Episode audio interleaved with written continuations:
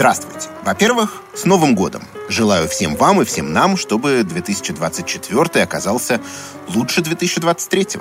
Во-вторых, с легким паром. К новому 1976 году киностудия «Мосфильм» и творческое объединение телевизионных фильмов выпустили на экран двухсерийную картину, которой спустя годы суждено было стать обязательной программой едва ли не всех новогодних эфиров. «Иронию судьбы» или «С легким паром» Эльдара Рязанова.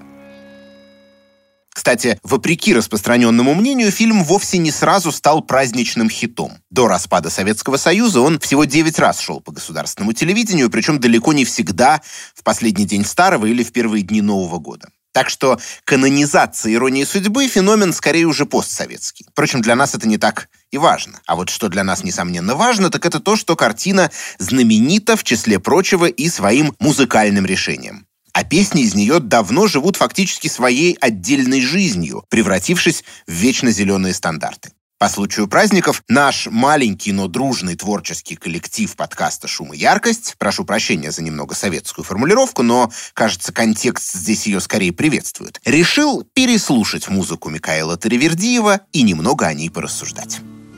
Мне нравится, что вы больны не мной. Мне нравится, что я больна не вами, Что никогда тяжелый шар земной Не уплывет под нашими ногами. Мне нравится, что можно быть смешной, распущенной И не играть словами, И не краснеть удушливой волной, слегка соприкоснувшись рукавами. Спасибо вам и сердцем, и рукой За то, что вы меня, не зная сами, так любите. За мой ночной покой, за редкость встреч закатными часами, За наше негулянье под луной, за солнце не у нас над головами. За то, что вы больны, увы, не мной. За то, что я, увы, больна не вами. В книге «Я просто живу» кстати, довольно классном образце мемуарного жанра, Теревердиев вспоминал, как в день премьеры «Иронии судьбы» посмотрел фильм по телевизору, после чего поехал на Красную Пресню, обуреваемый противоречивыми чувствами. С одной стороны, было ощущение, что задуманное у них с Рязановым получилось. С другой, на этапе работы над картиной музыку критиковали за то, что она якобы совсем не подходит для легкой комедии. Но дальше произошло кое-что, окончательно убедившее композитора в успехе. Из Пресненской подворотни вывалилось несколько молодых людей, нестройно исполнявших песню «Мне нравится, что вы больны не мной». Тут Таривердиев выдохнул с облегчением, план сработал. Хотя, честно говоря, сегодня мне нелегко представить себе веселую нетрезвую компанию, которая будет горланить строчки типа «и не краснеть удушливой волной, слегка соприкоснувшись рукавами». Видимо, с 1976 года мир изменился довольно сильно. Рязанов считал Таривердиева полноценным соавтором «Иронии судьбы» и не ошибался. Именно композитор внес наибольший вклад в сложение довольно уникального жанрового характера фильма. История создания ленты очень хорошо документирована, поэтому я перескажу ее совсем коротко, пунктиром. Главное тут вот в чем. В основу фильма был положен сценарий, прежде считавшийся сугубо комедийным и именно в таком ключе ставившийся на сцене. Режиссер, однако, видел в нем и иной потенциал. Да, это, безусловно, комедия положений, Линию пьяного Жени Лукашина, по ошибке попадающего в другой город и засыпающего в чужой квартире, сложно трактовать иначе. Но одновременно это и лирическая картина, и психологическая мелодрама, даже в какой-то степени протестный фильетон. Фильм довольно остро иронизирует над советской стандартизацией всего на свете, от архитектуры до человеческих взаимоотношений. Музыка Микаэла Таривердиева тоже играет свою партию в этом протесте. Конечно, среди песен, включенных в ленту, есть и достаточно простенькие. Например, на Тихорецкую состав отправился. Ранняя работа в оригинале предназначавшаяся для спектакля Ролана Быкова в студенческом театре. На Тихорецкую состав отправится Вагончик тронется, перрон останется, Стена кирпичная, часы вокзальные, Платочки белые, платочки белые, платочки белые, Платочки белые, глаза печальные. Одна в окошечко гляжу, не грустная, И только корочка в руке арбузная. Но что с девчонкой такое станется? Вагончик тронется, вагончик тронется, вагончик тронется, Вагончик тронется, перрон останется. Начнет выпытывать купе курящее Про мое прошлое и настоящее с три короба, пусть удивляются С кем распрощалась я, с кем распрощалась я, с кем распрощалась я С кем распрощалась я, вас не касается Подобный материал в целом вписывается в эстетику комедийного жанра, но львиную долю музыкальных номеров в «Иронии судьбы» занимают композиции совсем иного рода, начиная с самой первой, можно сказать, задающей тон картины. «Со мною вот что происходит» на стихи Евтушенко. Со мною вот что происходит, Ко мне мой старый друг не ходит, А ходит в праздной суете Разнообразные не те И он не с теми ходит где-то И тоже понимает это. И наш раздор необъясним Мы оба мучаемся с ним. Со мною вот что происходит Совсем не так ко мне приходит мне руки на плечи кладет И у другой меня крадет. А той, скажите, Бога ради, Кому на плечи руки класть, Та, у которой я украден в отместку, Тоже станет красть не сразу, Этим же ответит, А будет жить с собой в борьбе неосознанно наметит Кого-то дальнего себе, о сколько нервных и недужных связей, дружб ненужных. Во мне уже осатаненность. О, кто-нибудь, приди наружь чужих людей соединенность и разобщенность близких душ со мною вот что происходит. Ко мне мой старый друг не ходит, а ходит в праздной суете, разнообразной не те. Со мною вот что происходит.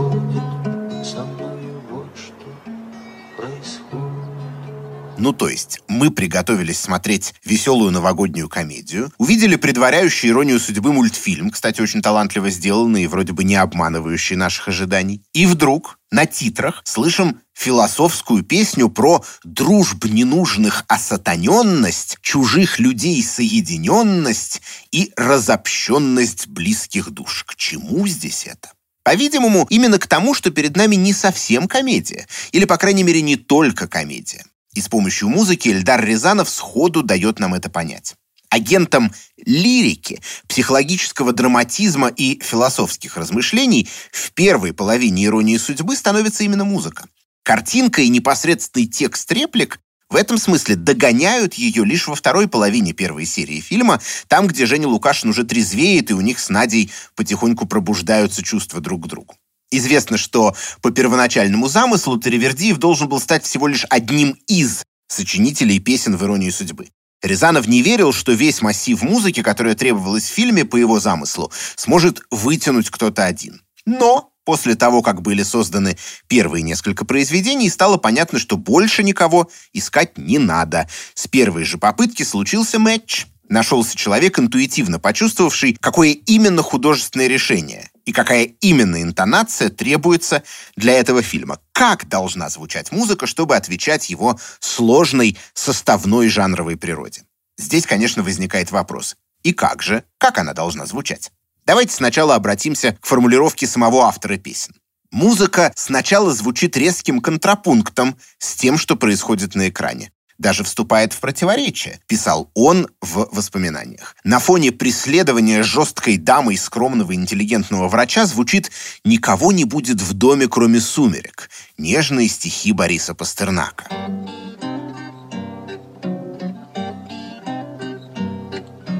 Никого не будет в доме, кроме сумерек.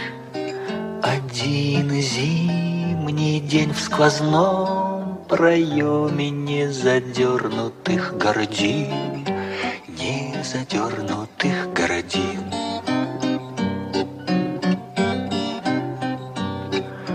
Только белых мокрых комьев, быстрый промельк, маховой только крыши, снег, и кроме крыши снега никого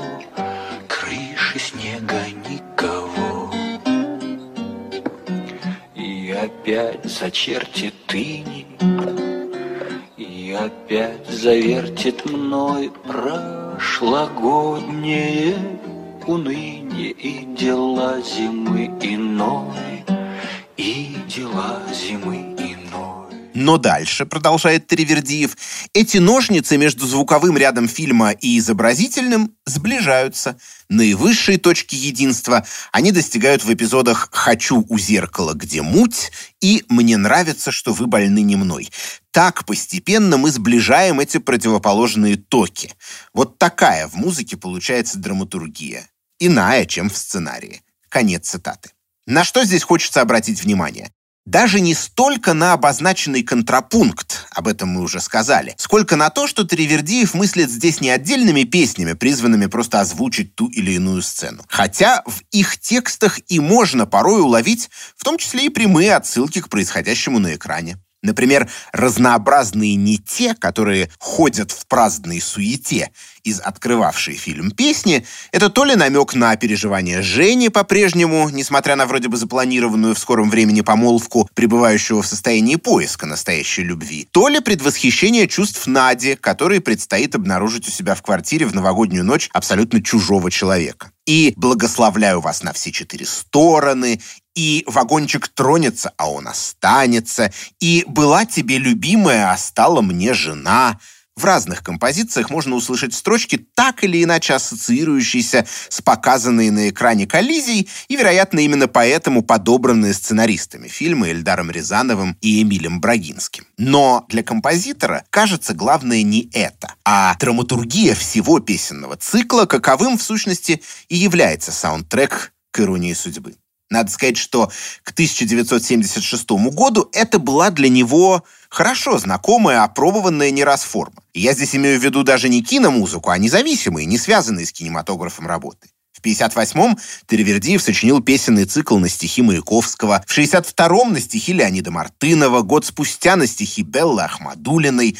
Дальше были, например, песни-речитативы на стихи Григория Поженяна, цикл песен «Прощай оружие» по Хемингуэю в переводе Вознесенского, и это я иду только, что называется, по верхам принципы организации вокального цикла, в котором разные по эстетике и стилю поэтические произведения с помощью музыкального решения обретают концептуальное единство, Теревердиев, композитор, приносят и в Рязановский фильм, выстраивая развитие песенного материала в сложном, незеркальном соотношении с экранным действием. Каковы же способы достижения этого единства?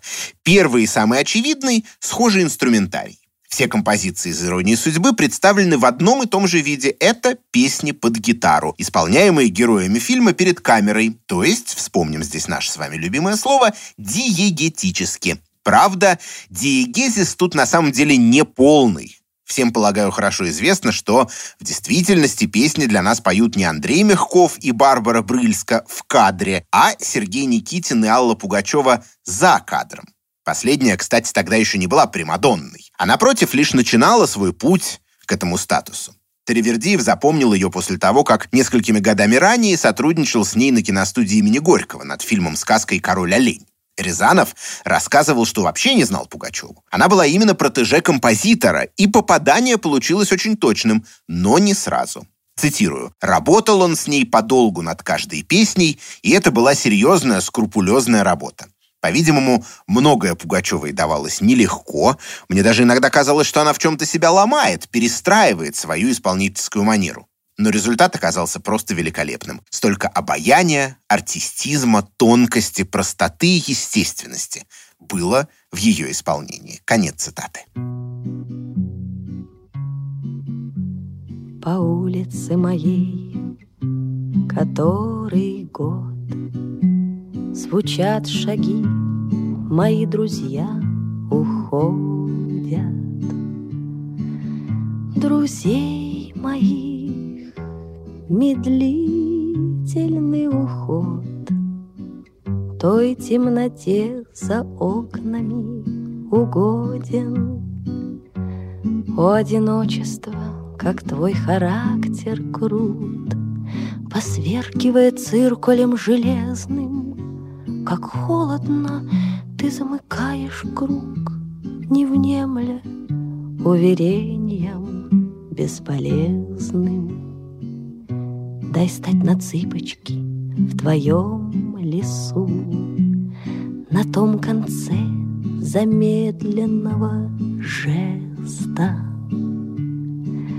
Найти листву и поднести к лицу и ощутить сиротство, как блаженство. Мы с вами, конечно, свечку не держали и не присутствовали на репетициях Пугачева и Тривердиева. Но, тем не менее, подошедшим до нас свидетельством, думаю, можем в общих чертах представить специфику их совместной работы. В своих мемуарах композитор сначала описал процесс весьма лапидарно. Ей с нами было трудно. Но затем рассказал вроде бы отвлеченную историю, тем не менее, кажется, во многом проливающую свет на происходящее. Спустя пару лет им с Пугачевой довелось живьем исполнять романс на стихи Цветаевой «Мне нравится, что вы больны не мной» на телевидении. И она внезапно стала делать это в совсем другой, более жесткой манере. «Мне нравится, что вы больны не мной». Я уговаривал ее. «Алла, тебе же не нравится, что вы больны не мной». У Цветаевой именно этот смысл, а сейчас ты поешь, как будто тебе нравится. Она-то хочет, чтобы были больны ею, а говорит другое, и возникает глубина. Конец цитаты.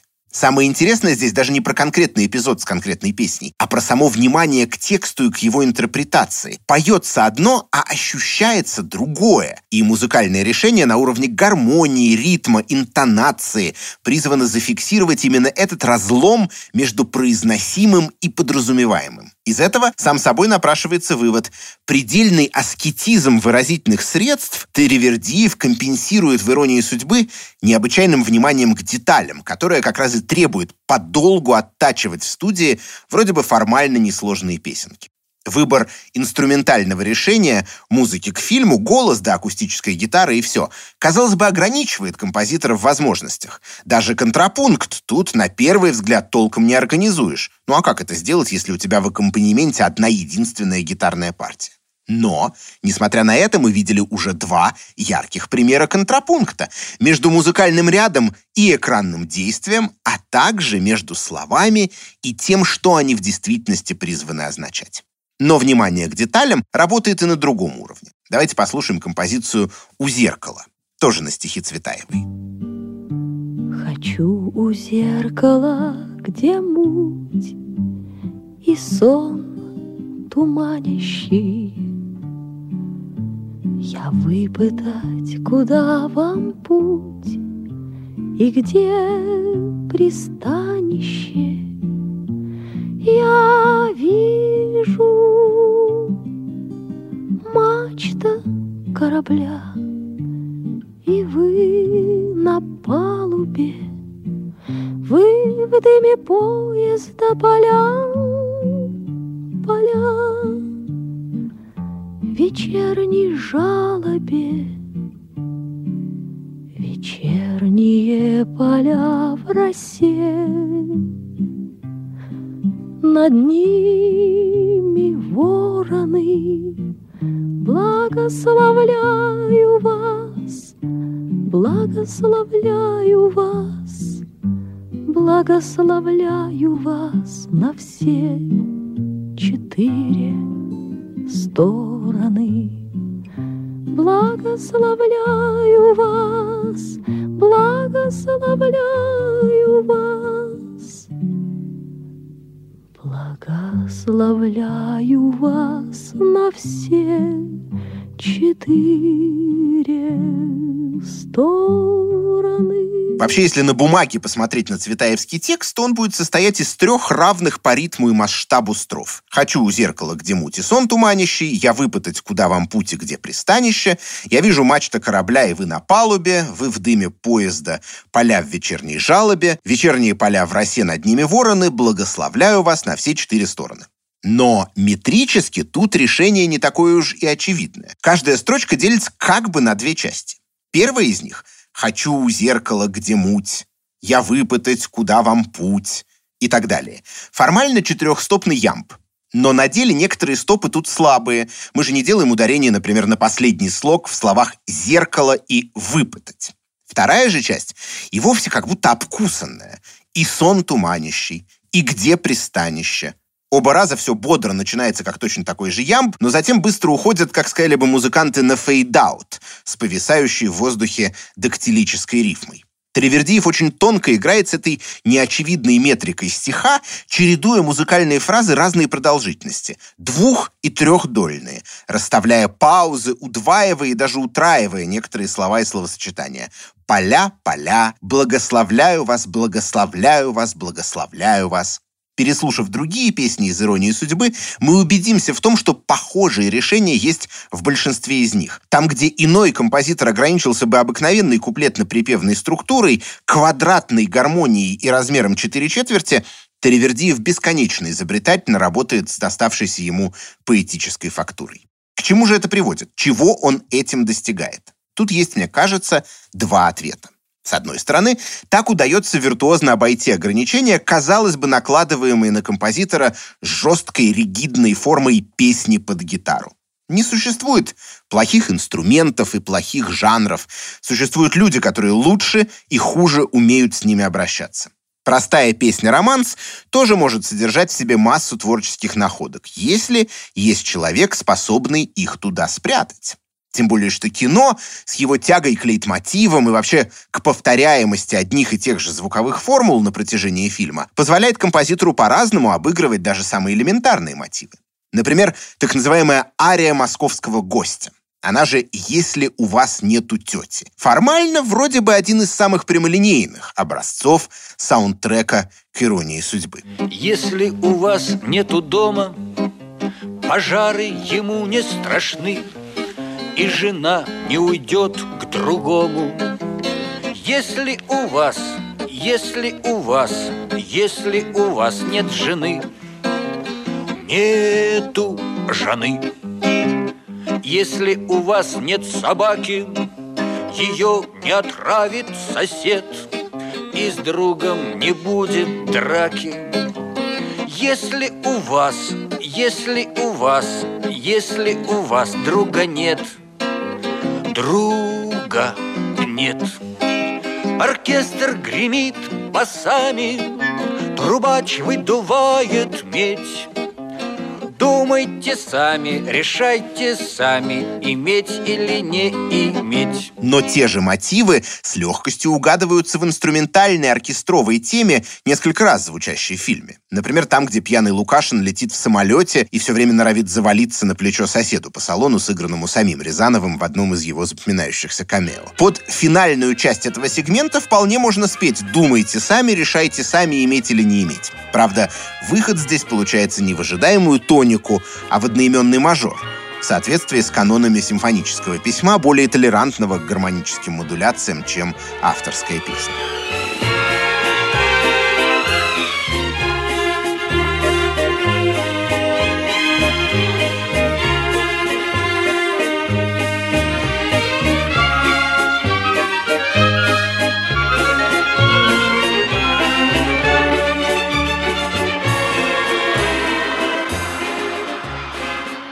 И это вовсе не единственный, наверное, даже не самый очевидный пример такого параллелизма между песнями и инструментальной музыкой в «Иронии судьбы». Помните эпизод ближе к концу фильма, когда Надя после размолвки с Женей уходит из собственной квартиры? Вскоре она решит поехать на вокзал и купить ему билет в Москву. А помните, под какую музыку мы видим ее поездку в такси? А вот под какую.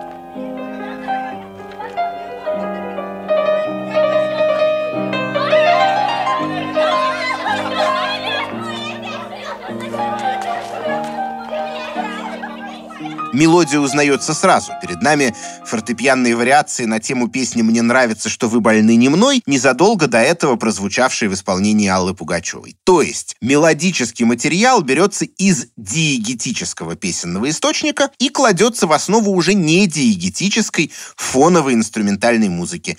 Неважно, для оркестра или для камерного состава с ведущим фортепиано. Это как раз к вопросу о том, какой потенциал в умелых руках способна раскрыть вроде бы обыкновенная песня под акустическую гитару. Но, возвращаясь к вопросу об изобретательности тривердийских песен, давайте задумаемся, на что они вообще больше всего похожи. С присущей им декламационной манерой, с неровными, неодинаковыми по длине строчками, с неожиданно затягивающимися паузами в одних местах и, наоборот, как бы обкусанными, потерявшимися тактами в других. На что это похоже? По-моему, ответ очевиден. Это похоже на разговорную речь. Мы так говорим. И если прислушаемся к себе, услышим себя как бы со стороны в процессе любой бытовой беседы, то тотчас же поймем, что именно так наша речь звучит. Естественно, неровно, в немного рваном ритме, вне зависимости от того, хорошие мы ораторы или не очень. Подкаст «Шум и яркость» в данном случае плохой пример потому что в нем, как правило, содержится лишь мой монолог, который затем еще и подвергается монтажу с тем, чтобы поток слов звучал более гладко. А вот если вы захотите обсудить друг с другом этот выпуск, поделиться своими впечатлениями, поспорить с какими-то моими выводами и так далее, то ритмически и интонационно ваша речь будет напоминать песни из «Иронии судьбы», даже если в ней не будет словосочетаний вроде «дружб осатаненность» или «ощутить сиротство как блаженство». Я думаю, это довольно важное наблюдение. И разговорный ритм, а также доверительная интонация песен Микаэла Таривердиева – одна из причин, по которой они, что называется, ушли в народ. Мы можем восхищаться, скажем, оперной арией, или какой-нибудь особенно яркой, технически виртуозной вокальной партии в хэви-метале, в зависимости от того, что вам ближе. Но это всегда восхищение со стороны, это восхищение искусством песнями из «Иронии судьбы» мы не столько восхищаемся извне, как наблюдатели, сколько проживаем их, идентифицируем себя с ними. Довольно завиральная история, на которой основан фильм. Человек путает два разных города, где по одному и тому же адресу, по невероятному стечению обстоятельств оказываются одинаковые квартиры, даже замок у них тоже одинаковый и так далее. Абсолютно перестает казаться дурацкой и притянутой за уши. Собственно, она просто выносится за скобки. Да, наверное, ключевой сюжетный ход тут несколько фантастичен, зато эмоции и чувства, которыми наполнена рассказанная нам на экране история, абсолютно реальны. В том, что это воспринимается именно так, гигантская роль музыки и конкретно песен Теревердиева. Собственно, на этом я, наверное, и закончу этот выпуск. Еще раз поздравляю всех с Новым годом в том числе тех, кто помогал и помогает мне готовить подкаст «Шум и яркость».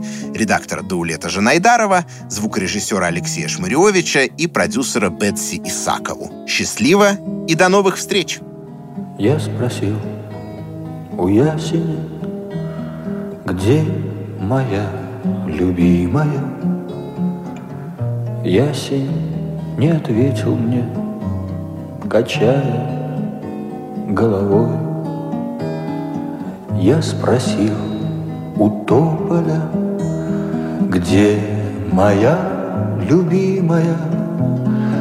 Тополь забросал меня осеннюю листвой Я спросил у осени Где моя любимая? Осень мне ответила Проливным дождем У дождя я спрашивал Где моя любимая? Долго дождик слезы лил За моим окном Я спросил у месяца Где моя любимая? Месяц скрылся в облаке Не ответил мне Я спросил у облака где моя любимая? Облако растаяло в небесной синеве. Ты мой, единственный, где моя любимая? Ты скажи, где скрылась, знаешь, где она? Друг ответил преданный, Друг ответил искренний, Была тебе любимая, Была тебе любимая, Была тебе любимая, А стала мне жена.